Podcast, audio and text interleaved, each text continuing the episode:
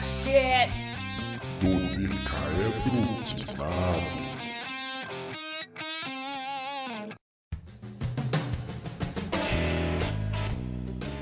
Bom dia, boa tarde, boa noite. Para que uma obra de ficção seja considerada bem feita, independente da mídia utilizada, ela precisa ter o poder de pegar a pessoa que está assistindo, lendo, jogando e a transportar para o mundo onde a história da produção se passa. Não importa se é em um mundo com dragões e magia, em uma ópera espacial ou até mesmo na Terra como a conhecemos, com pequenas mudanças aqui e ali. Se você não se sente dentro desse mundo criado, tem algo de errado na concepção da obra. A construção de mundos, ou world building, como é comumente conhecido, é o que tornou Star Wars um fenômeno, O Senhor dos Anéis apaixonante, O Beijo do Vampiro uma novela adorada por todos. Então hoje nós vamos explorar a criação e adaptação de mundos de acordo com nossas humildes experiências. Mas o intuito da conversa é servir de base para que você, ouvinte, possa criar seus próprios mundos, independente se é para a sua sessão de RPG do fim de semana, para começar a escrever as suas próprias histórias ou apenas para trabalhar seu imaginário durante aquela reunião que poderia muito bem ter sido resolvida com e-mail. Eu sou o Thiago, escritor de fim de semana P, e criar mundos para mim é o escape das coisas ruins da realidade em que vivemos. Eu sou o Joreg e eu admito que eu tenho mais cadernos escritos do que uma pessoa deveria ter sobre criação de mundos. e eu não duvido. E apesar de ainda estarmos sem a presença do nosso amigo Glênio, eu tenho o prazer de apresentar aqui, para engrandecer esse bate-papo com conteúdo de qualidade, a presença da Jana Bianchi. Por favor, Jana. Oi, eu sou a Jana Bianchi, eu sou escritora, tradutora, editora e projeteira em geral, e talvez vocês estejam ouvindo minhas cachorras latindo ao fundo, porque bem agora resolveram chegar aqui, então desculpa. As que quiseram participar, obviamente. Todos aqui temos cachorros e possivelmente um latido ou outro cara. vai sair, então não tem problema.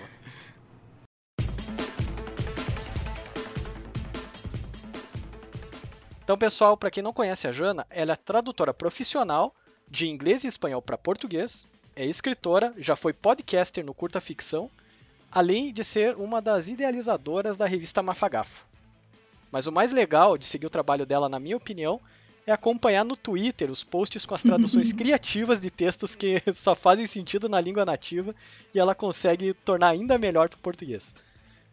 Então, já, a gente teve essa breve apresentação sua no início, mais esses detalhes aqui, mas como nossa convidada, é nosso dever, antes de mais nada, saber mais a fundo sobre o seu trabalho, para a gente ter uma base até mesmo para essa conversa que a gente vai ter agora mais à frente.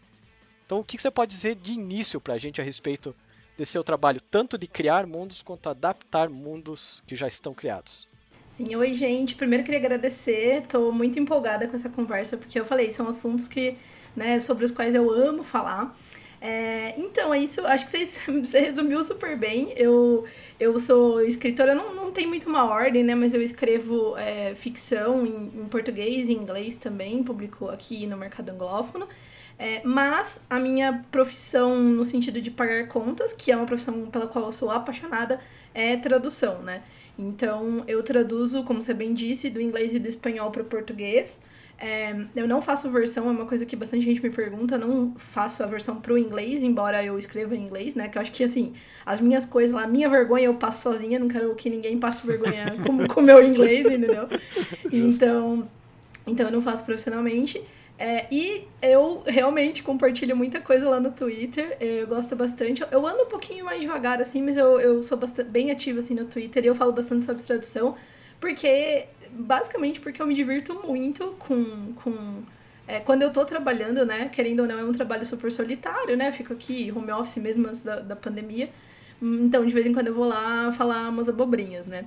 É, em termos de, de. nesse universo nerd e de fantasia e de ficção científica, o meu trabalho é bem focado nisso. É, eu traduzo é, tanto prosa, né, então livros mesmo, quanto quadrinhos. Eu também traduzo jogos de tabuleiro e RPG. Ando traduzindo Nossa. bastante jogos de tabuleiro, que é uma coisa que eu gosto bastante, muito um universo bem legal.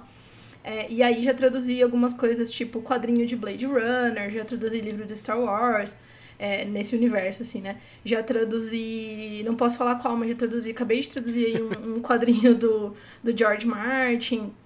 É, Uau! Sim, esse foi, foi legal, acho que vai, vai ser anunciado em breve. É, e já traduzi também é, Dungeons and Dragons, traduzi os livros, os dois primeiros livros da série dos Jovens, Jovens Aventureiros. Depois os outros foi um, um amigão meu que traduziu, o Léo Alvarez. É, traduzi também já o jogo de D&D, traduzi o Tome of Beasts, né, que é aquele bestiário que para ser usado com com D&D. Então eu, eu traduzo bem dentro desse universo, assim, né? Quadrinhos eu traduzo, embora eu já tenha traduzido esse do Blade Runner, esse do George Martin, é, sei lá, traduzi já o quadrinho do Cobra Kai, traduzi uns outros quadrinhos desse meio. É, é o quadrinho do Cobra Kai, tipo uma meio que uma novelização, assim, da, da, da, da primeira temporada da série. Legal. É, é bem legal, bem legal eu acabo traduzindo o quadrinho mais do espanhol para português e mais clássicos ou, ou da Espanha ou da Argentina e tal, né? Mas assim, eu, eu tô sempre dentro desse mundo de fantasia e ficção científica, que é o mundo que mora no meu coração e também é o, é o tipo de coisa que eu escrevo, né? É, isso é pagar contas, paralela a isso eu tenho a Mafagafo, que é uma revista que publica fantasia e ficção científica. É, então eu sou uma das criadoras do projeto e uma das editoras hoje, né? E faço algumas participações em outros projetos. É, tô trabalhando bastante com a revista Taverna, que é uma revista também que publica fantasia e ficção uhum. científica que eu amo. É, e era podcaster no curta ficção. Então, por isso que quando eu me apresento, eu falo que eu sou uma projeteira serial, a louca dos projetos. Porque, enfim, esse nosso mundo, é, quando a gente ama, assim, acho que vocês vão me entender. Afinal, vocês estão aqui fazendo um podcast sobre algo que vocês amam, né? A gente ama inventar sarna para se coçar, né? Pra gente poder passar mais tempo com essa paixão, né? É. Então, é esse isso. é o resumo da minha vida, Jana. eu, eu, acho que o, o Thiago mais que todo mundo, cara. É, tem amigos que falam, nossa, você é o cara que tem mais hobbies que eu conheço. Eu, falo, cara, não é hobby, é escape mesmo. Exato, sabe? exato. Não, é tipo assim, você precisa trabalhar porque precisa pagar contas. Ainda exato. que, como eu comentei, eu gosto bastante do meu trabalho, então. Às vezes eu até trabalho assim até mais tarde, de fim de semana, porque eu tô me divertindo, né? Tá curtindo, é, sim. É, eu preciso me, me policiar nesse sentido. Mas, querendo ou não, né, a gente tem muita coisa e pouco tempo, enfim. Então é sempre bom se a gente arruma esses projetos para continuar falando sobre isso, né?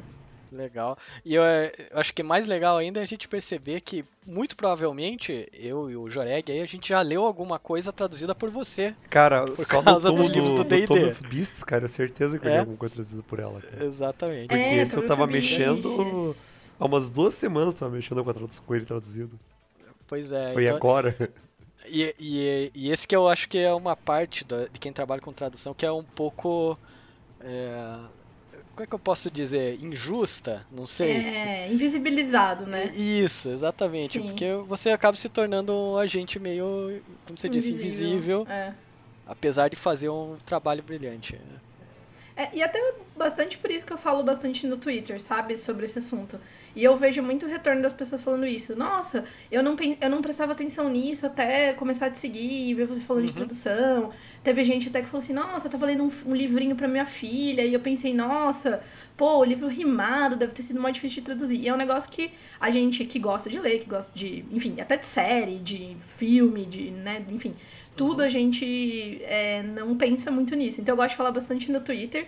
Uma porque, que nem eu falei, eu me divirto compartilhando essas maluquices mas também porque eu acho que é legal para as pessoas saberem que existe uma pessoa que traduz e que às vezes está fazendo lá altos malabarismos. Sempre que eu posso, que eu vejo alguma localização boa, eu até há um tempo, já faz acho que mais ou menos um ano ou até mais, eu publiquei um tweet que deu uma viralizada sobre a ótima, maravilhosa localização de um, Cuphead que é uhum. maravilhoso, assim. Eu, eu tava jogando em português e eu fiquei, tipo, eu rachava de rir com. Não. Começa com o Chicrinho, né?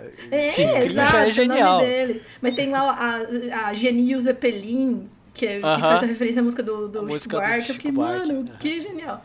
Então eu gosto bastante de falar sobre isso, por isso mesmo.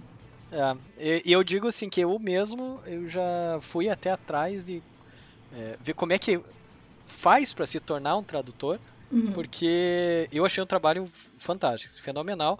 Só que aí entraria como mais um hobby meu e eu acho que eu não tenho mais espaço para isso. Então eu vou ter que dar uma Tem que colocar isso na fila. Põe na fila. É, é que o Thiago divide entre os hobbies dele também tem a parte de ser pai, né? Cuidar da criança. É, um Exato, pequeno pai, detalhe.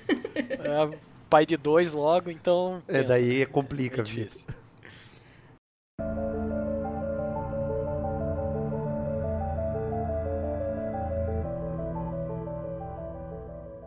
Então, para a gente iniciar realmente agora a conversa sobre a criação e adaptação de mundos, eu vou passar primeiro a palavra para o Joreg, que é o nosso Game Master oficial de RPG. Grato. Então, né, é, a gente sabe que tem vários sistemas aí, é, tem o Tormenta, tem é, o Vampiro à Máscara, que na verdade não é sistema, né? O sistema tem outro nome. Isso. É, D, é, é D10, cara. D10 explica tudo já. Isso. Mas assim, até mesmo o Dungeons Dragons, né, que é, é super conhecido, ele tem os mundos prontos dele. Tem Forgotten Realms, tem é, é, Dark Sun e, e entre outros, né? Então a gente pode tanto usar isso como pano de fundo para começar a narrativa, ou seja, você adapta o que já está criado, ou simplesmente cria do zero, que eu acho que é o seu favorito, né? Mas conta você aí, qual que é o teu processo para iniciar uma campanha? Normalmente eu- as ideias surgem, eu acho que a todo momento.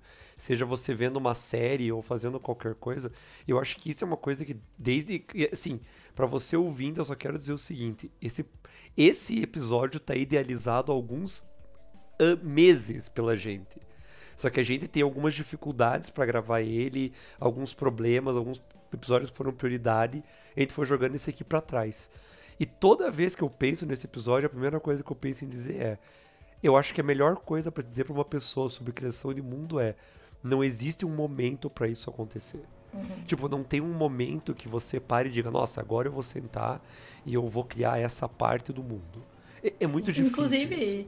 se eu puder fazer uma, uma interrupção aqui, que eu lembro que Claro. quando eu, eu li isso, nem li, nem sei se li, se eu vi em o podcast, eu fiquei, meu Deus, isso faz muito sentido. Em inglês, né, tipo, o Thiago falou bem no começo que em inglês o pessoal chama esse, né, o- a criação de mundos de world building, né? E é um gerúndio, porque é justamente isso, não é um resultado, é um processo. Sim. É um processo que ele provavelmente, assim, não acaba, entendeu? Você tá construindo, você tá sempre fazendo uns puxadinhos ali daquele, daquele universo, né? Exatamente. E assim, eu, isso mesmo, eu acho que eu, eu acho que o world building é uma coisa que pra mim, como mestre de RPG, sempre foi uma coisa muito difícil. Eu, eu acho que o Thiago vai lembrar porque ele jogou essa campanha. Teve uma campanha e eu gosto de fazer isso porque o resultado sempre dá diferente. Em que eu coloco dois grupos diferentes de jogadores que não têm como se comunicar cumprindo as mesmas coisas. E, tipo, eles não, nunca vão saber um do outro. Às vezes eu nem comento com eles que eu fiz isso, mas eu faço. E com o único intuito de ver o que acontece de diferente. No grupo do Thiago, por exemplo, tinha. Era um ogro mago dentro do mundo. E ele deveria ser, tipo, meio que o aliado do grupo. Só que o grupo do Thiago, eles tomaram uma. um ódio dele. Tipo, eles não queriam ajudar ele, eles não queriam fazer. Que eu meio que tornei ele o vilão na hora. Vocês estavam- desconfiados dele, exatamente. Isso. E eu meio que tornei ele o vilão na última hora. Tipo, eu fiz ele na hora virar um cara mal. Isso mudou todo o resto do jogo. E eu digo isso porque eu precisei parar e pensar, tá, legal, agora o Grumble, ele é um cara mal. Se ele é um cara mal, eles não vão ir na tribo dos ogros, com certeza. Tipo, eles não podem ir lá comprar coisa. Mas eu Que era onde preciso... você queria que a gente fosse. Exatamente. Mas eu preciso que eles vão pra algum lugar. Então, pra onde que eles vão? E lá foi o Joreg escrever tudo de volta. E eu, eu acho que isso, em questão de RPG principalmente, quando você cria o seu mundo próprio, é a coisa mais legal. Porque você tem um mundo, que você tem uma ideia, você tem um plano, e aquilo nunca vai dar certo. Você já coloca isso na tua cabeça. Você sabe que aquilo vai dar errado. Exatamente. Você sabe que você, você planejou que, tipo, vai acontecer X, Y, Z e, cara, não vai acontecer nada disso. Você tem noção que vai dar errado, você tem noção que os jogadores vão tomar o caminho oposto ao que você tá falando. E você vai se adaptar a isso, mas isso não necessariamente é ruim. Você deixar um mundo com uma ideia bem aberta faz os jogadores terem o interesse de buscar. E eu acho que o que eu sempre me frustrei como jogador foi exatamente o contrário. Foi os mestres fecharem demais o mundo. Tanto uhum. que hoje, quando eu crio o mundo, eu, eu não brinco, cara. Eu tenho. Se eu tenho uns 20 cadernos aqui de coisa que eu escrevi durante colégio, durante faculdade, durante tempo livre, entre aulas, cara, eu, eu tô. Eu, eu, não tô exagerando. Eu tenho pelo menos uns 20 cadernos aqui com coisa. Porque eu gosto de escrever sobre isso, eu gosto de, de colocar essas ideias no papel e deixar, deixar ali para um futuro. Só que eu, o que eu notei muito é que não vale a pena para esses mundos você ter uma um guia tão fechado. Vale muito mais a pena você ter uma coisa, uma linha dizendo daqui para cá e você tentar seguir isso para tentar ver aonde vai chegar. É, é, muito mais interessante. E eu acho que é aí que vai a importância do tempo entre uma sessão e outra, porque Sim. às vezes o que o que acontece que os jogadores fazem em uma sessão te quebra de um jeito que você tem que passar semana pensando você em como que é lute. Você... É, exatamente. É, exatamente. É, é, o você que lute, assim. Mas, e isso é uma dica muito legal, porque você não pode criar um mundo muito fechado. Você tem que deixar ele com aberturas, porque você não faz a mínima ideia do que, que os jogadores vão fazer, né? E assim, tipo, e, e, o maior problema é porque as pessoas pensam diferente. As pessoas têm uma noção diferente. Eu tenho um amigo que quando ele mestrou uma vez, e Bruno, eu não estou falando mal de você, só para você entender isso agora, é só um exemplo, tá? Mas assim, certa vez ele colocou a gente numa fortaleza e eles de, ele deu pra gente um exército de acho que tinha uns 300 caras e a gente tinha uma catapulta fixa e um monte de, de bola explosiva alquímica que explodia um caos de fogo. E, cara, a gente vai disparar isso com a catapulta dos caras, né? E ele falou, cara, vocês. A gente foi arrasado. Tipo, a gente foi arrasado com aquela batalha. O inimigo estava muito preparado. Mas, tipo, a gente olhou e disse, cara, é impossível a gente vencer isso daqui. Ele disse, claro que não. Vocês podiam colocar as bolas alquímicas no portão, abrir, cara. E ir rolando ladeira abaixo. Eu olhei, cara, eu nunca ia pensar nisso. tipo, só tinha uma resposta possível. Uhum. E eu acho que dentro do mundo de RPG, esse é o maior problema. É, o, é a resposta. Porque eu já tive um jogador que tomou a decisão que para ele conseguir escapar, o que eles iam fazer era passar sabão numa escada. E com o sabão eles iam fazer o inimigo escorregar. E quando ele escorregasse, eles iam pular para o próximo telhado e destruir a saída. Eu fiquei. Ah, cara. Isso é mais a minha cara, hein? Exato, cara. Exato. E tipo, são brasileiros, coisas. Que eu... Brasileiros, Mas, cara, são coisas é que a gente olha e diz: Eu não tenho como dizer não pra isso, cara. Eu não tenho como dizer não pra isso. Isso é muito legal, cara. Eu quero que isso aconteça agora. Entende? Eu acho que. É, é isso que eu acho mais legal da criação de mundo. É você ver como os mundos dentro de uma campanha de RPG são muito dinâmicos, como eles como eles vão variando contanto ao jogador, ao grupo, ou até o, o jeito que o jogador está se comportando no dia. Porque o humor do jogador muda também o mundo, né? uhum. né? Sim, com certeza. E assim, Jana, eu sei que você não é, é jogadora, embora entusiasta, né? De, uhum. de, RPG. Mas, cara, você traduziu livros de RPG. Então eu imagino que, pelo menos assim, a, a ideia ampla, a técnica do negócio você absorveu de alguma forma. Sim. Não, e eu tô, tô jogando, tô jogando. Eu sou uma jogadora iniciante, ah, bebê. Você já começou? Legal. Mas sim, sim, sim, tô jogando. Mas assim, você você como uh, uma criadora de mundos, por profissão, podemos até dizer, você se sente já segura para de repente mestrar uma campanha, criar um mundo é, e mestrar um jogo? Ou você acha que ainda precisa de mais vivência no RPG para conseguir chegar nesse nível? Putz, então, eu acho que assim, é, eu tenho, eu tenho o, o, grupo, né, que a gente joga e tal, que são amigos meus é, de antes, né? Não são, tipo, amigos do RPG, né? Uhum. É, que jogam há muito tempo, inclusive. Aí tem eu e a Fer, né, que a gente começou com eles. É, e eles estão, eles também escrevem, eles são todos do, do, do, do nossa bolha de escrita, tradução, né? Alguns traduzem também. É, e eles ficam agitando para mim para mestrar alguma coisa e tal.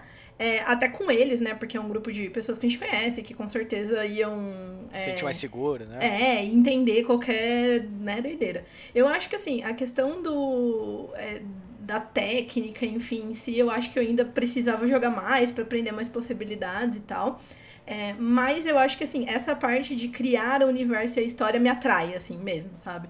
Então eu acho que é uma coisa que deve acontecer em breve. A gente estava conversando talvez até de fazer, de eu, de eu mestrar um, uma campanha pequenininha, talvez de The Expanse, que é uma série que eu curto muito e que eu é, comprei recentemente o livro, né, que saiu pela Jambô. Não li ainda e tal, mas enfim. Então, assim, eu ainda. Eu acho que eu não, não teria coragem de fazer alguma coisa para pessoas que eu não conheço, ou, ou alguma coisa muito complexa. É, mas eu acho que, assim, que nem eu disse, é uma coisa que me atrai com certeza, assim, sabe? E ainda mais com esse pessoal que, que, que né, eu já tenho bastante é, familiaridade e confiança. E se eu fizer alguma coisa muito bizarra, a gente, ah, finge que nada aconteceu. até, te, até ajuda, né? Achar uma é, total, assim. achou uma boa. E você comentou da Jambô, eu lembrei automaticamente do Tormenta. Uhum. E, e, pensando assim nesses outros mundos, por exemplo, né? O Tormenta ele tem a, a própria é, o lore dele lá e o, o jogo normalmente é ali dentro daquela premissa da Tormenta mesmo. A gente tem o, por exemplo, o sistema de Star Wars, que é um negócio, né, que você pode jogar como se fosse Star Wars mesmo, batalha espacial, mas ele funciona muito bem também para uma criação de um, sei lá, uma campanha cyberpunk, por exemplo. Uhum. Sim. É, o, o, próprio o vampiro, né, que eu comentei antes ali, que, cara, se você pensar em Curitiba, não sei se você já veio para Curitiba, Jana, mas tem, tem uma área no centro ali que ela é totalmente no ar, assim, aquela coisa uhum. que, de vampiro que é o Largo da Ordem. E eu acho impossível alguém que seja de Curitiba fazer uma campanha de vampiro que não se passe no Largo da se Ordem. Se passe ali. É, isso.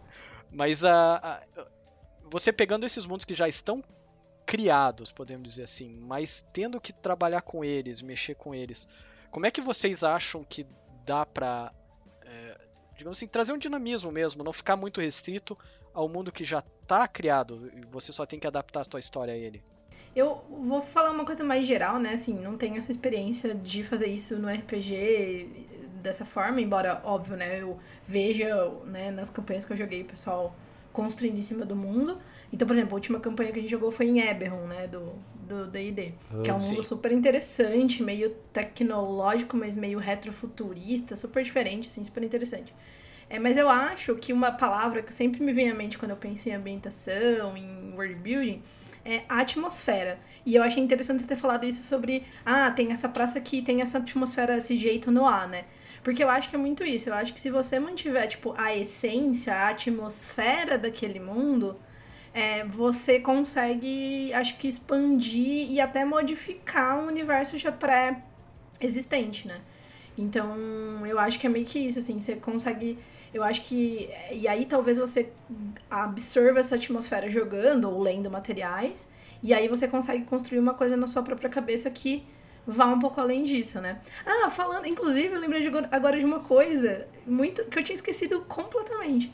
Mas esses meu, esse grupo de amigos meus, né, que, que a gente joga RPG, eles me apresentaram o Ten Candles, né? Tipo, 10 velas, não sei se vocês conhecem esse jogo. Não, é um não jogo conheço. de meio de terror, meio de. Enfim, é um jogo de. É, é um RPG super, super simples em termos de. de, é, de, de... regras e. É, exatamente, de regras de dinâmica, né? Mas basicamente você joga no escuro com 10 velas acesas. E aí você tá num mundo que foi invadido por umas criaturas que o jogo não. Você que constrói isso. E enfim, né? Você tem os personagens e tudo mais. E eu joguei, eu mestrei uma sessão desse jogo.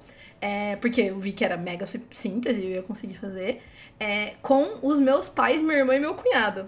Então Oxi. a gente jogou aqui em casa e aí assim, aqui a, a, eles estavam, minha irmã e meu cunhado vieram pra cá. A gente apagou todas as luzes, a gente jogou à noite, acendeu as velas e ficou jogando e tal. Meus pais, meu pai é bem nerd, assim, ele curte, mas nunca jogou RPG. Minha mãe é, jogou, assim, não sabia muito bem o que esperar, mas a gente explicou mais ou menos como, né, pra ela o que ia ser e tal. E aí a gente jogou é, como se fosse. Eu moro aqui em Campinas, na verdade, Paulínia, né, uma cidadezinha do lado de Campinas. Mas a gente jogou uma. É, a história se passando na Unicamp. Porque todo mundo conhecia e tal. e aí era no campus da Unicamp. Assim, ah, então vamos lá pra medicina, pegar não sei o quê. Nananã. E foi muito divertido. Porque a gente meio que pegou essa atmosfera que era o um mundo com os monstros e não sei o quê. E trouxe pra essa ambientação que todos nós conhecíamos, né? Tipo, eu estudei Familiar, lá, minha mãe né? estudou lá. É. E foi muito divertido. Lembrei agora, vocês des desbloquearam essa lembrança na minha cabeça. É. Muito bom. Legal, cara. E você, Jurei, como é, como é que funciona para você quando você precisa adaptar? Cara, eu acho que a adaptação de um mundo pronto é sempre uma das coisas mais divertidas para mim para fazer. Porque nos mundos prontos você tem todo um setting legal. Mas como eu hum. disse, cara, o jogador sempre sai do caminho. Entende? Exato. Sempre sai. Tendo que um, um mundo que meus amigos gostam muito é o próprio Forgotten Realms, que muita gente que joga D&D ama Forgotten, né? Uhum. E um dos que eu mais adaptei dentro de Forgotten foi uma mina anã, que supostamente é uma cidade pequenininha, tipo, era para ter 10 habitantes. Só que eu lembro que eu queria que eles encontrassem uma coisa, uma ruína muito bizarra ali. E eles estavam indo atrás disso, de um tesouro, alguma coisa anã. E calhou que na época eu, eu não sabia o que tinha naquele ponto da montanha. E eu vi o nome e eu falei, cara, eu não sei o que tem aqui, se for algo importante e que eles conheçam, não é mais. E eu acabei de mudar aquilo lá. E, cara, aquilo se tornou uma cidade antiga, super tecnológica, anã. Ficou uma coisa. Eu, eu, assim, me diverti muito com a ideia de adaptar aquilo. Eu acho que essa essência da adaptação, para mim, é muito legal. Que é você dar aquele toque seu em uma coisa que existe. Às vezes, literalmente, mudando, colocando uma coisa que você precisa que tenha, ou que você acha que seria interessante ter, mesmo que não existisse naquele mundo. Uhum. Qualquer coisa põe a culpa no multiverso. Exatamente, cara, para isso que serve ele, né? A Marvel me deu já esse pretexto um tempo atrás. E, inclusive você falou que o jogador sempre faz as coisas malucas, né? E aí a gente foi jogar esse Ten Candles lá, e aí eu falei, ah, você tem que criar, você criava lá. É um jeito diferente de criar personagem, tipo, uma pessoa cria uma característica, passa pra direita, outra pra esquerda, enfim, mas assim, o básico você que criava. E no meu pai não falou que ele queria ser um cachorro, ele foi um cachorro. que maravilha! Isso é roleplay! Olha eu falei, meu Deus, Cara, que... tipo, aí a gente inventou lá meio que umas regras assim, tipo, o que, que ele conseguia comunicar, enfim, né? A gente fez meio que o basiquinho assim, mas foi muito engraçado. Ele, eu quero ser um cachorro. Pô, ó, tá aí, eu quero jogar isso aí como um cachorro agora. Acabou de dar uma... Depois eu vou mandar pra vocês o link. É que do... a gente tá com o Rony Heist também há um tempo pra jogar. Que você é um urso querendo roubar mel, cara. E a gente tá. é uma coisa tonga, isso. mas a gente tá muito. Não, a gente tem que jogar isso, cara. A gente tem a que gente jogar. precisa isso. jogar, exatamente.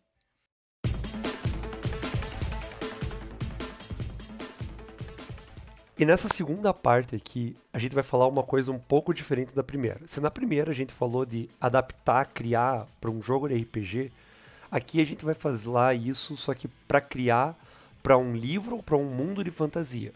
Essa adaptação, e eu acho assim que a melhor pessoa do grupo aqui para começar a falar disso no momento é o nosso querido Thiago, porque não sei se você ouvinte sabe, o Thiago ele escreveu um livro que é o Warlock, um conto de Elora. Ele é um livro de fantasia e ele foi baseado numa campanha de RPG que ele jogou. Exatamente. Que foi no mundo criado do zero, no, no, não teve Forgotten Realms, porque naquela época eu tava jogando D&D versão primeira edição, que a gente não tinha nada, assim, então você divirta-se criando, né?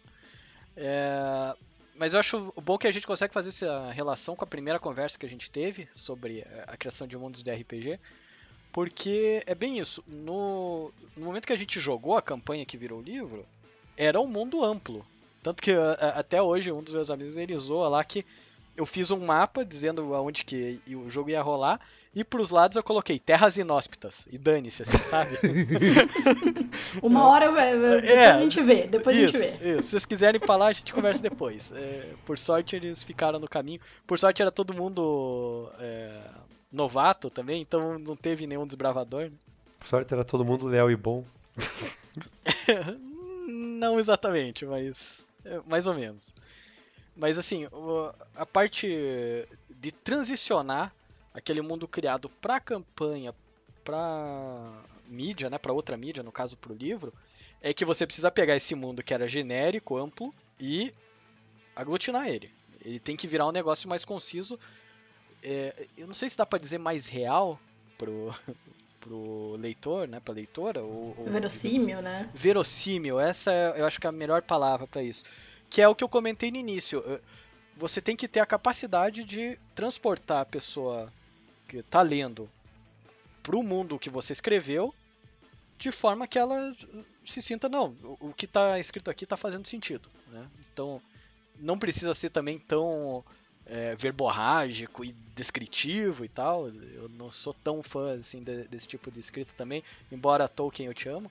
É. É, mas é, que dê aquela base, aquele embasamento né, pro, pra, pro leitor. E assim, nenhum mundo a gente cria do zero mesmo, zero, né? Eu falei criado do zero, mas nada se cria, tudo se copia, ou se, a, se adapta, né? Então, quando eu fui criar a campanha, era bem na época da febre dos filmes do Senhor dos Anéis, isso era 2003. E, então, assim, todo mundo amava fantasia medieval naquela época, né? Então, tava fácil de, de conseguir fazer a campanha. Mas daí eu também peguei e me baseei em várias outras coisas. Baseei em Caverna do Dragão, nos jogos de videogame do Final Fantasy, é, no filme Coração de Dragão, que eu nem sei se alguém assistiu esse filme, mas eu assistia várias vezes porque passava na TV a cabo. é, é clássico, clássico. Um clássico, o Dennis Quaid. E, e, depois, para adaptar para mídia do livro, aí eu já peguei os elementos de coisas mais contemporâneas. Né? Comecei a escrever em 2012 e aí é, peguei coisa do Assassin's Creed, do, do, próprio Vingadores, né? Dos filmes de Vingadores, do Homem-Aranha, coisa da Marvel, assim. Se não me engano, tem até uma coisinha do Cavaleiro das Trevas. E, claro, outros livros que eu li durante o processo de escrita, porque eu, como eu falei assim, ah, agora eu vou escrever, eu primeiro tenho que ter uma base boa, né? Eu já li algumas coisas, mas é, foi a primeira vez que eu comecei a pegar livros para ler e entender a forma que eles estavam sendo escritos. E aí você acaba captando uma coisa ou outra, até a forma de narrar, né, a forma de narrativa que você vai utilizar, você pega de algum livro ou outro. Então, Guia do Mochileiro das Galáxias, que não tem nada a ver com fantasia medieval, foi uma das minhas bases. Né? Batalha do Apocalipse, do Eduardo Spohr, foi outra. Então, é... é você nunca cria um negócio do zero, você sempre pega coisinhas daqui e dali, como você falou até né, no começo, que ah, eu assisti uma série é, daí essa série deu uma ideiazinha, você vai lá e escreve no caderno, né? E, e foi mais ou menos isso. Você vai buscando coisas que façam sentido na, na, no que você quer criar, no mundo que você quer criar. E né, o que você acha legal nisso que cabe ali, você vai trazendo para a história. E até mesmo para uma coisa mais ampla, porque o, o livro não vai falar do mundo inteiro, né? Como eu disse, né? Ser descritivo demais, mas pelo menos dá aquela faceta pro leitor pensar assim, não, tem mais coisa nesse mundo, mas não tá tudo aqui, né? E, e assim, vou deixar até aqui um lado pra Jana também falar um pouco, que ela tem o Lobo de Rua, que é o livro dela, uhum. e, e, assim, a premissa do livro, eu, não, eu vou deixar ela falar, mas a premissa do livro é, é fantástica, e é, de certa forma, uma adaptação de mundo, né, Jana? Sim. Que é o nosso mundo. Exatamente, exatamente. É, eu sou muito fã da fantasia urbana, né? Que é essa. É, a fantasia urbana tem, tem várias, vários desdobramentos, várias formas de, de ser feita, enfim. Mas eu gosto muito dessa fantasia que pega o nosso mundo e usa ele como é, uma base ou para um universo em que o sobrenatural existe e não é conhecido, né? Que seria pelas pessoas normais, enfim. Que seria até como, sei lá, é bom, acho que talvez seja a fantasia urbana mais frequente, né? Então, sei lá, pegar Crepúsculo, por exemplo, né? Existe o sobrenatural no nosso mundo mesmo, como ele é, mas as pessoas convencionais, enfim, não sabem. É, ou seja, isso, um, um, sei lá, penso, me vem agora o Exorcismo, os Amores e uma Dose de Blues, né? Um livro nacional do Eric Novello, que é um mundo urbano, baseado em São Paulo, baseado num, numa, numa metrópole como São Paulo, em que o sobrenatural existe e é compartilhado, ou até pegando uma série bem conhecida, né, True Blood mesmo. True Blood é uma série em que existem vampiros e as pessoas sabem, ele foi, né, anunciado para a população normal, geral, que, ó, temos vampiros agora, enfim. Então eu gosto bastante. E sim, é, é, eu acho que quando a gente fala de world build, de construção de mundo, a gente tende, por motivos óbvios, né? pensar mais nesses universos secundários em que a gente constrói ele do zero e que regras muito preliminares precisam ser estabelecidas para que as pessoas desde o começo da história, porque de repente, sei lá, é, a pessoa pode respirar debaixo d'água, então você tem que deixar claro de antemão que, ó, as pessoas respiram debaixo d'água, ou enfim, qualquer coisa, as pessoas voam, sei lá, qualquer coisa as assim. As pessoas lançam magia, né? É, Sim. lançam magia, ou então não podem sair no sol, sei lá, qualquer coisa que são regras muito básicas. Ou brilham no sol. Ou brilham no sol, exatamente, exatamente, pode ser. Mas eu acho que são regras muito básicas que quando a gente vai escrever uma coisa que seja é, ou realista, ou enfim, no universo que existe, a gente não precisa estabelecer isso, né? É, ou uma ficção científica que teoricamente está seguindo ali a ciência como a gente conhece. É, mas, por exemplo, se você for para uma ficção fantasia científica, né, que seria tipo Star Wars, por exemplo, você de novo precisa estabelecer essas regras desde o começo, né? E e aí a gente acaba meio que acho que deixando de lado a construção de universo que a gente faz quando a gente usa o nosso próprio universo como base, né? Porque é, você precisa estabelecer talvez menos regras básicas, então você não precisa começar falando, ó, oh, pessoas não voam, assim como nós, né? Você já fica subentendido uhum. ali. Mas você precisa criar outras premissas é, que vão pautar e construir um universo é, e que, assim, de uma história para outra, se você não, não, não criar essa, essa história, as histórias vão se contradizer, né? Se você tiver. Por, por isso que a gente fala, né? Num universo compartilhado, no mesmo universo e tal. É, é, então, e, isso é uma inclusive, coisa só, só fazendo um parênteses nisso que você falou por último. Uh, não sei como é que foi para você no Lobo de Rua, mas uhum. a quantidade de coisas que eu tive que reescrever durante Ai, o processo de escrita, porque não. você chega num ponto e fala, cara, olha esse plot hole aqui, daí você volta. Exato. Né, você tem que arrumar, nossa, é, acho que foi indo e voltando assim umas 12 vezes. Não, e total. E assim, não digo nem na hora que eu escrevo. O Lobo de Rã é um, uma história bem curtinha, né? Uma novela, tem 20 mil palavras, então é bem curtinha, sei lá, tem 100 páginas.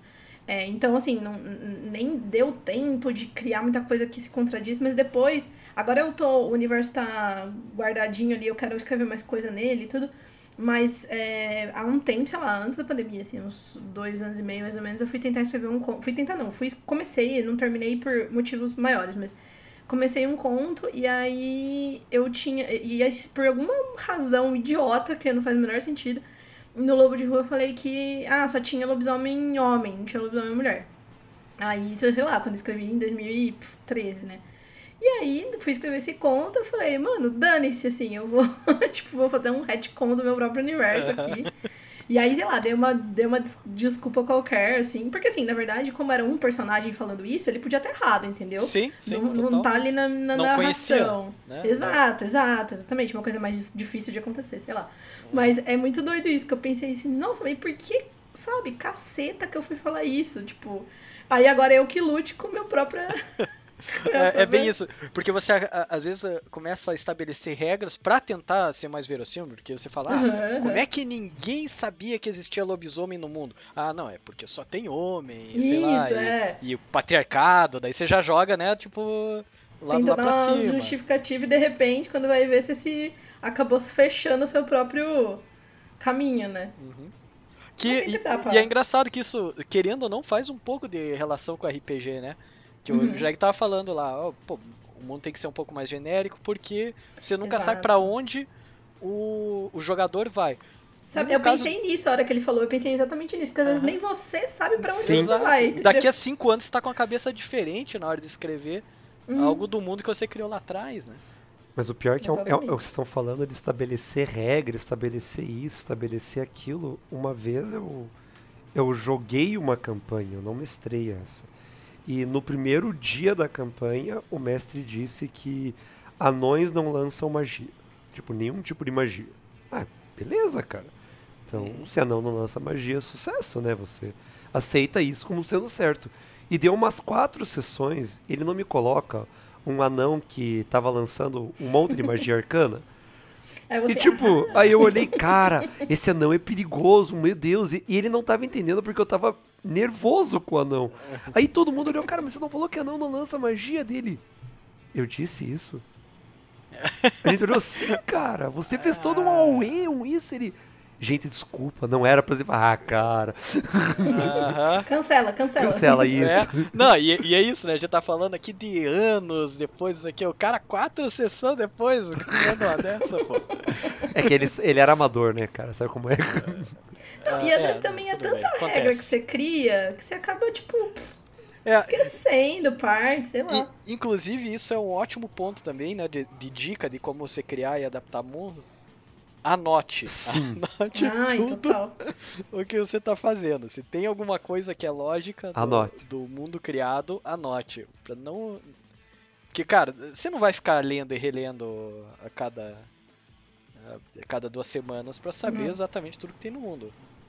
Então, inclusive é, essa é uma, uma teoria que eu tenho que tanto o George R. R. Martin quanto o Patrick Rothfuss não terminaram os livros ainda porque eles acharam um plot hole lá que se perderam. Não tem como resolver e eles estão jogando com a barriga. Né? Vamos ver até onde vai. Mas você sabe que isso é uma coisa que às vezes me dá muita agonia quando eu tô vendo filme, jogando jogo e, eu, e você vê o plot hole e você pensa, cara, isso, isso, isso tá deixaram, errado, né? cara. Isso, tá, isso obviamente está errado. Como deixaram passar? Né? E, tipo, tal, talvez eu seja chato, mas. Hum. Não, às vezes você vê. Mas assim, isso que eu acho engraçado também, que às vezes a gente vê e a gente fala. Não vi nada. Sim. tipo, fecha os olhos. Fecha vou fingir, né? É, vou, vou, fingir que não aconteceu. Mas, mas isso é verdade, que né? você falou, ah, de repente a gente que é chato, mas eu acho que nós trabalhamos né, com essa parte de criação de mundos, de, de ficção, de realmente gostar de ficção, né? E, e, e, querer trabalhar nela.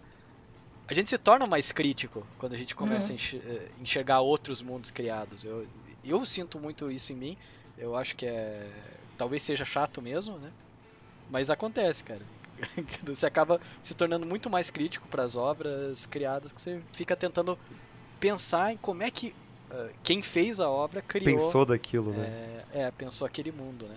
Hum. Não sei se é só um problema comigo, mas uh, acontece. Acho que não, cara. É, não, não dá para desligar isso da cabeça. pois é, é, fica meio intrínseco.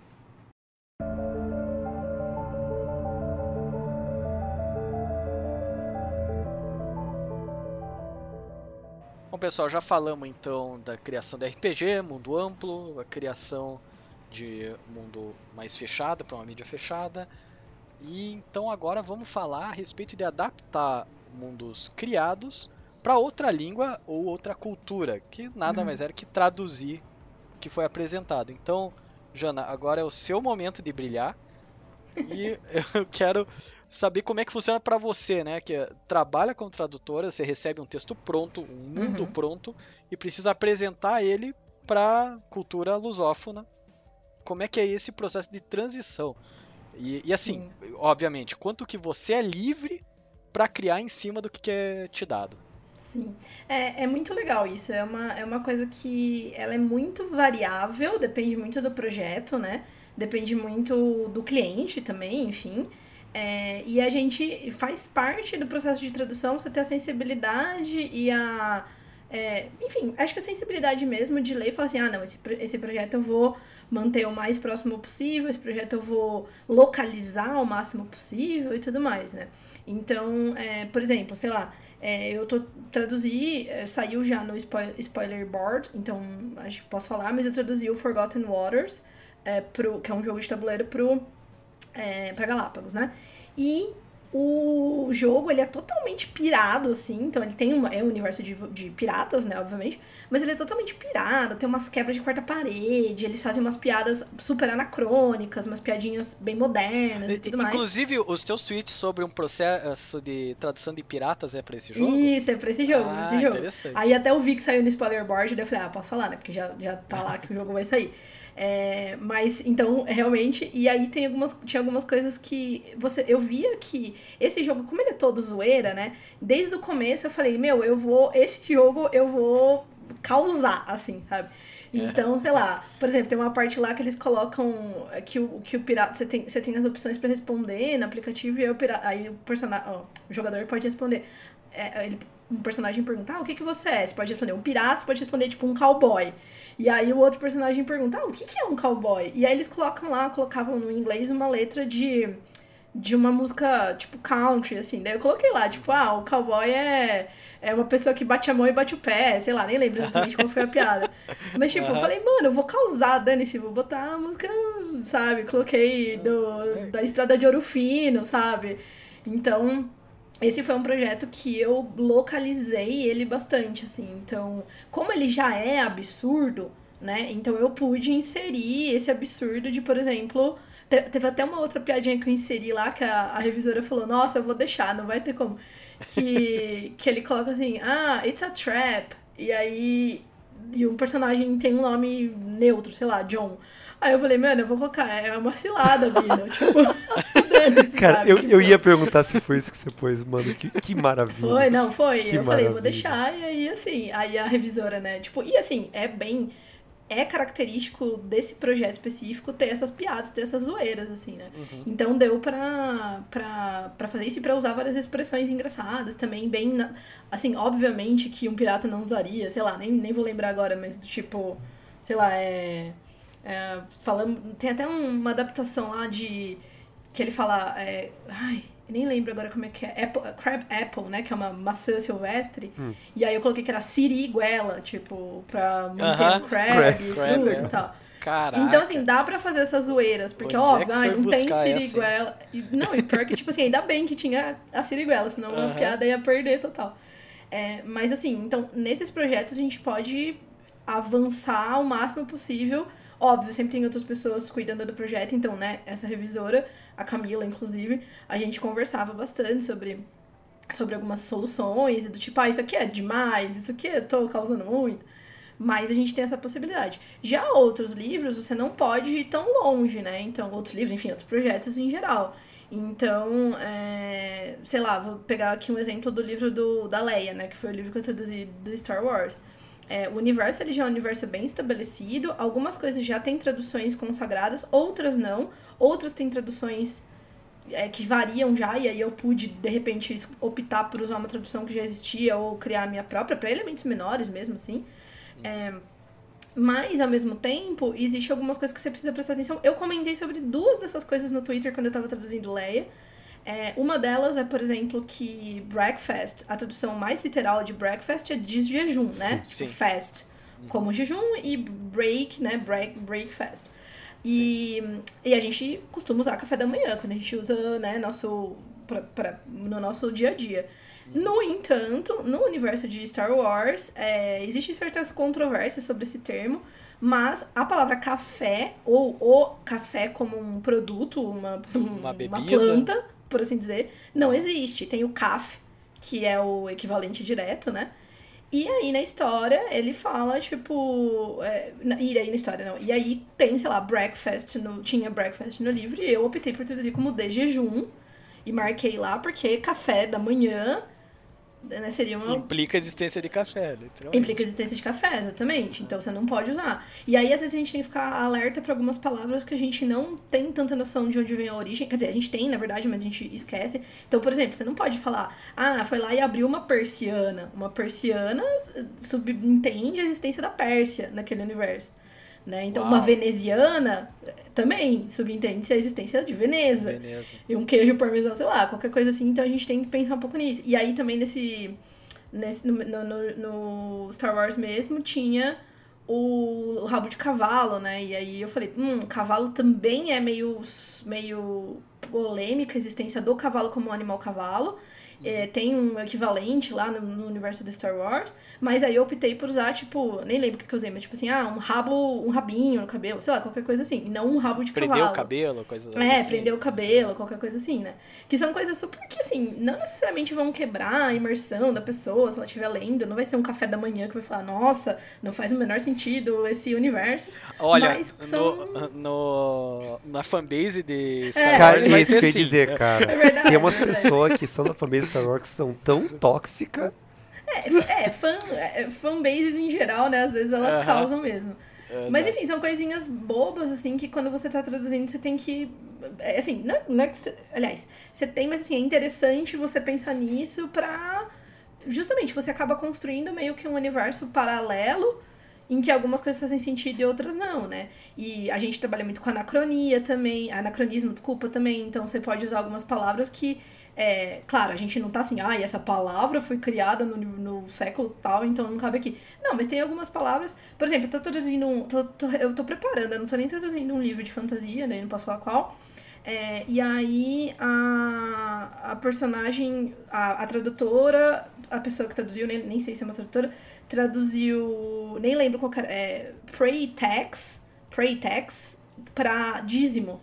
E aí eu coloquei, cara, eu não usaria dízimo, entendeu? Porque o dízimo é uma décima parte de uma coisa que é que foi criada com base na religião, né, na, em religiões cristãs do nosso universo. Não tem nada a ver, não é 10% do, Sim. do que a é, pessoa a, ganha. A tradução literal seria taxa de reza, alguma coisa é, assim. É, né? alguma coisa do gênero, é. Uma taxa de. Eu, eu, coloquei, acho que até eu sugeri um tributo, alguma coisa assim, um tributo Perfeito. de oração, sei lá, qualquer coisa do gênero. Mas, é, de novo, é uma coisinha que é super pequena, mas que ela soa fora daquele daquele universo, assim, né? Então... E isso, cara, isso é interessantíssimo, porque é muito fácil esse tipo de coisa passar, porque é do seu uhum. dia a dia, né? É, uhum. Eu lembro assim que eu. Quando eu comecei a escrever, eu tive que lutar para não usar ok. Que o ok é tão sim, simples, sim. né? Mas num cenário de fantasia medieval, não faz sentido nenhum você usar ok. Exato, Principalmente em português. Um contexto, né? É, exato. Sim. Então, isso é só um exemplo bobinho, assim. Teve outras coisas Sim. que eu tive que pensar. Agora, você pensar nisso no momento de fazer a transição do, uhum. de um idioma para o outro, é, é muito Teve legal. até um, um outro, uma outra coisa que eu lembrei agora que é, é engraçado até pra gente pensar como o universo é uma coisa que ela, ele não é só da fantasia, da ficção científica e tal. Eu tava traduzindo um livro, traduzindo um livro de um romance de época, assim. Um do, uma das poucas coisas de, que não eram de fantasia e ficção científica que eu traduzi, inclusive um livro muito, muito legal é, chama Fraternidade Jane Austen, é baseada num. É, é, sobre a história de um grupo de pessoas que moram na cidade da Jane Austen, são fãs e querem. É, é se passa, acho que se eu não me engano, na década de 50, e eles querem. É, não, 50, agora eu não lembro se é. Ou 60, enfim. Que eles querem é, manter lá a, a propriedade da Jane Austen. Mas enfim, que seja. E aí eu tava traduzindo, e a, quem preparou foi a Fer Castro, Fernanda Castro. É, e aí eu usei, não sei o que, ah, não sei o que lá, caiu a ficha. E aí ela veio assim, eu tava preparando, dela veio. É, Ô, Jana, a gente tem que procurar aqui quando que tem. Quando que foi inventada a ficha de. A ficha telefônica, porque uhum. pode ser que não sei. Aí acabou que era, então nem lembro qual foi o ano, mas é, acabou que sim, que dava para usar o caiu a ficha, mas é uma coisa que ela pegou, que eu nem me atentei, uhum. e ela falou, ó, oh, a gente precisa olhar, porque senão essa, essa expressão de novo, é uma coisa minúscula, mas é uma coisa que vai soar anacrônica, entendeu? Cara, sim, essa sim. preocupação para mim é uma coisa que eu, eu, eu, eu, gosto muito de ouvir esse tipo de preocupação. Porque eu, eu sei que nem você falou, não é aquela coisa que, nossa, vai acabar com a experiência do livro. Uhum. Mas é uma coisa que a gente nota de vez em quando e que fica chato, cara, você notar. Tipo, sim, você vê, poxa, Não, não tem sentido isso, cara. É, é, é legal, é legal saber dessa preocupação. Não, e assim, é, vai muito da, de como é a criação, como você até comentou, Jana, do, do, do jogo dos piratas, esqueci o nome agora. Uhum.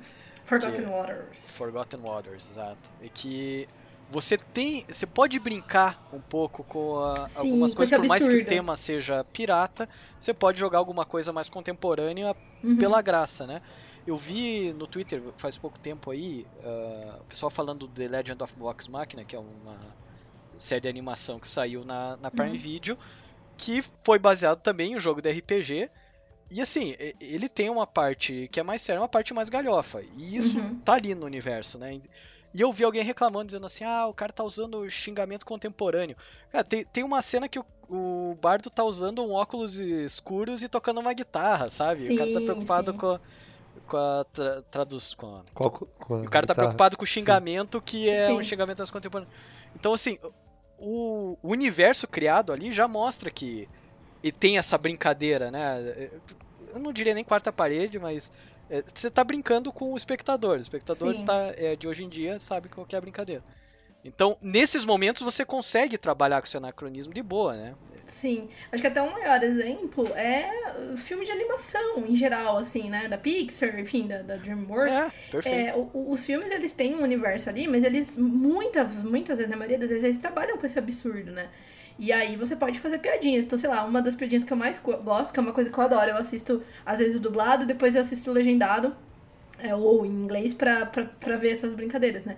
Sei lá, tem o, aquele do Tá Dando Onda, né? Do pinguinzinho que surfa. Sim, eu ia comentar. Que daí tem o pinguinzão do mal lá, que ele tem várias coisas interessantes, mas é, fala, várias pessoas falam de partes específicas, mas a que eu mais gosto eu vejo pouca gente comentando, que é quando o pinguinzão do mal vai falar dos troféus que ele tem. E ele fala, ah, esse troféu aqui chama não sei das quantas, nananã. E ele tem nomes de mulheres os troféus. E aí ele pega um troféuzinho na versão dublada dele e fala, esse troféu aqui é o troféu Amélia. Isso sim é um troféu de verdade. E, tipo, eu rachei o bico assistindo e falei, mano, é muito Cara, bom. perfeito. E aí, sei lá, você vai pegar o em inglês, eu nem lembro. É uma piada com um nome.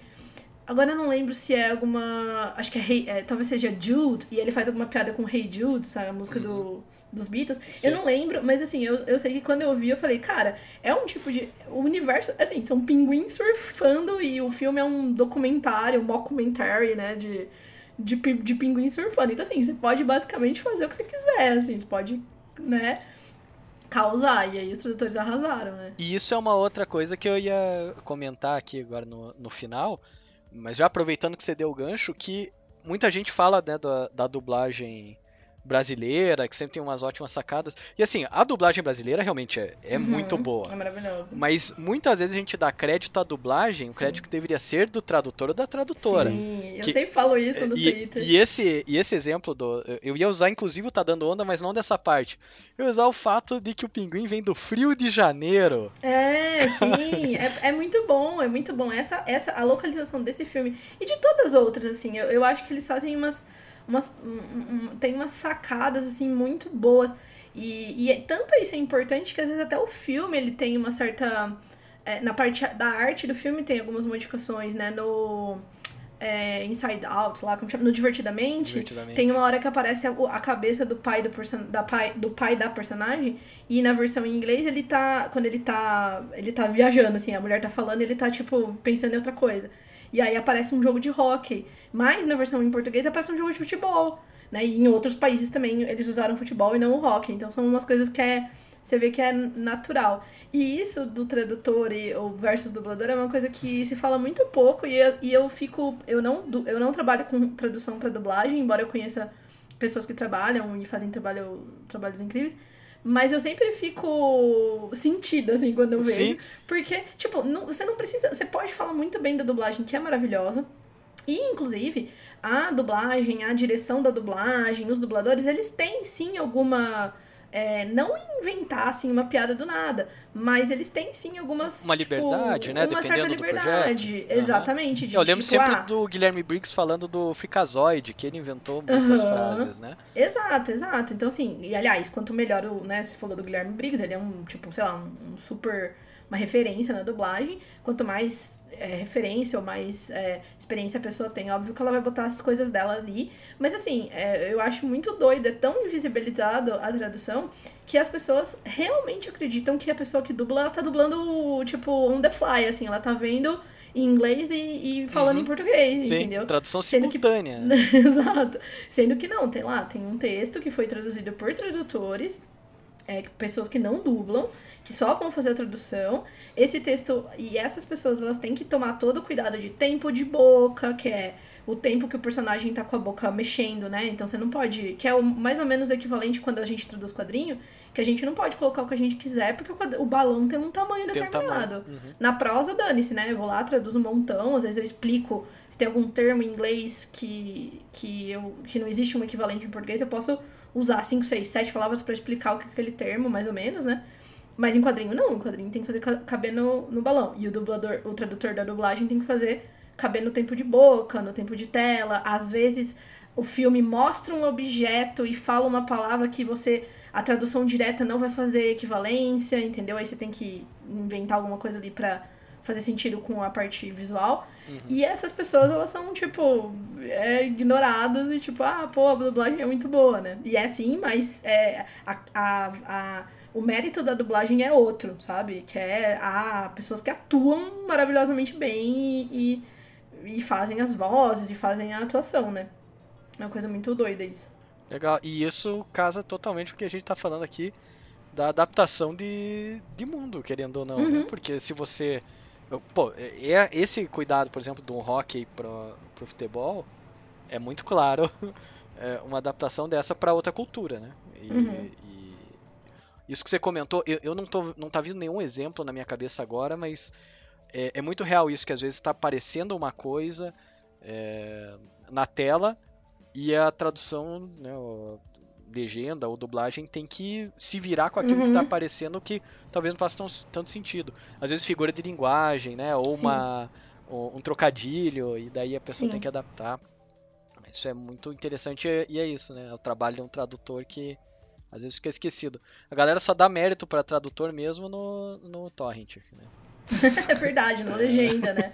Aparece lá a legenda. Uhum. Não, ainda que le legenda aparece no final o, o, crédito, né? A própria legenda geralmente lege é, acredita quem legendou. Uhum. Mas a, a, a, dublagem, se eu não me engano, tem lugares que acredita no final, quando acredita a equipe As brasileira, vozes, né? Uhum. Porque tem outras coisas envolvidas também, não só a tradução, né? Sei lá, distribuição, toda essa coisa do filme, daí acredita lá as, as vozes e acredita quem traduziu. Mas a gente ainda tem alguns meios em que a tradução não é feita. Por exemplo, quando eu vi o Cuphead lá e eu achei a tradução maravilhosa, eu quis procurar quem tinha traduzido, não achei. E existe algumas produtoras de jogos, particularmente jogos eletrônicos, que eles, é, o seu NDA, o NDA, né, tipo Non-Disclosure Agreement, que é tipo o seu é, um documento que você assina dizendo legalmente que você não vai divulgar que você está trabalhando naquela obra. Uhum. É, tem alguns lugares, por exemplo, da Galápagos, é a partir do momento que o produto é anunciado, eu posso falar à vontade, teoricamente. Claro que assim, tem coisas e coisas que a gente fala, mas de qualquer forma, eu posso falar é, que eu trabalhei e que beleza, tá? Aquele jogo já foi anunciado.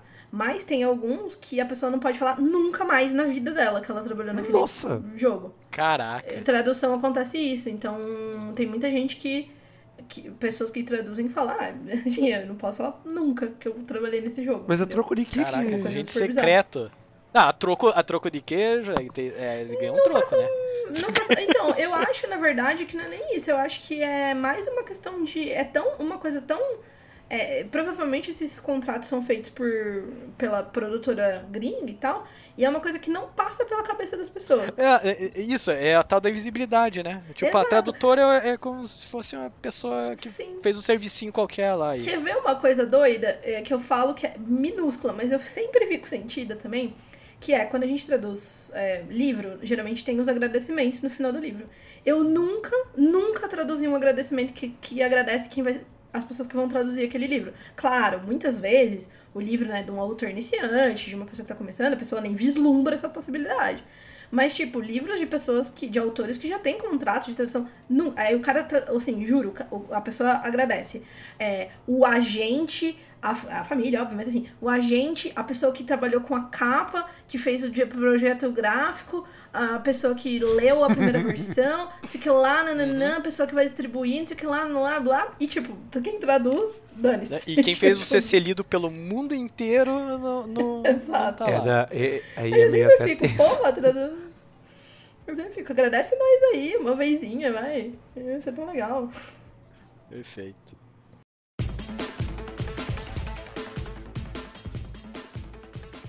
Eu acho que a gente abordou muita coisa legal aqui de criação de mundo, adaptação de mundo e até rolou um tempo para uma sessão de terapia sobre tradução, que eu achei muito legal. Então, como tradutores normalmente não são agraciados, né? Não há agradecimentos para os tradutores no final das obras, eu quero deixar aqui sim o meu agradecimento para Jana por ter participado aqui do nosso podcast. A conversa foi muito boa. E agora eu deixo você aí para fazer o seu jabá, falar das suas redes sociais e apresentar o que você quiser. Ah, obrigada, gente. Adorei. É, deu uma leve pistolada no final do episódio. Mas, enfim, vamos lá. Primeiro eu queria agradecer, eu queria agradecer vocês por, ter, é, por terem me chamado. Foi muito legal conversar sobre isso. Se deixar que a gente conversa mais 5 horas. Uhum. É, eu falei que eu tô um pouquinho mais devagar lá, mas o meu Twitter eu falo bastante de tradução, de escrita, de, enfim, de, desse mundo todo. Meu Twitter é Jana P. Bianchi, com CHI no final, Jana P de Pato Bianchi. É, e eu tô. Acho que o Twitter é minha rede principal, eu tô mais lá. É, e quem quiser saber mais, tanto sobre o meu portfólio, se quiser me mandar freela de tradução também. Inclusive, não posso falar nada, mas vou traduzir um RPGzinho é, independente que a pessoa me contratou pelo, por me conhecer do Twitter, então isso é muito ah, legal. Massa. É, e vai ser bem legal, inclusive, quando eu puder falar mais, eu vou querer falar porque eu acho que vai ser bem massa. É, e quem quiser saber mais sobre meu portfólio, ou mandar freelas, ou então saber sobre o Lobo de Rua, que é o meu livro, ou o podcast, o Curta Ficção, ou a revista, pode ir direto no meu site, que é janabianchi, C-H-I no final, .com.br.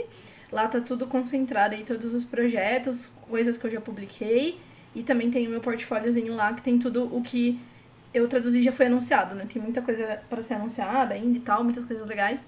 Mas tudo que já foi anunciado ou lançado tá lá. É, e aí, acho que dá pra ter uma noção de quantos mundos aí doidos eu já, eu já passei, assim. Muito legal. Então, aí pessoal, fica a dica, siga a Jana. Eu sigo e eu posso dizer, ó, é divertido. e agora eu deixo a bola para vocês, ouvintes. Eu quero saber de vocês qual dica aqui que vocês mais gostaram. Qual que foi a dica mais legal para criar um mundo, para adaptar o um mundo?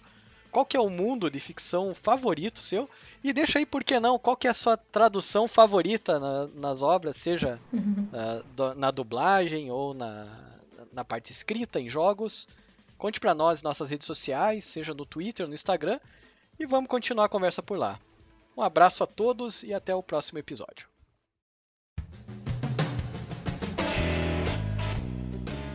Obrigado por ouvir esse episódio do Dodecaedro Quinado. Quer ficar por dentro dos próximos? Fique de olho nas nossas redes sociais. Estamos no Twitter como arroba dodecaedroque e no Instagram e Facebook como arroba dodecaedroquinado. Também te convidamos a visitar nosso site oficial para acessar todos os episódios já publicados por nós. O site é www.d12q.com.br. Aproveite e nos conte sobre o que achou desse episódio. Críticas, elogios e sugestões de assuntos são sempre bem-vindos. Um abraço e até breve.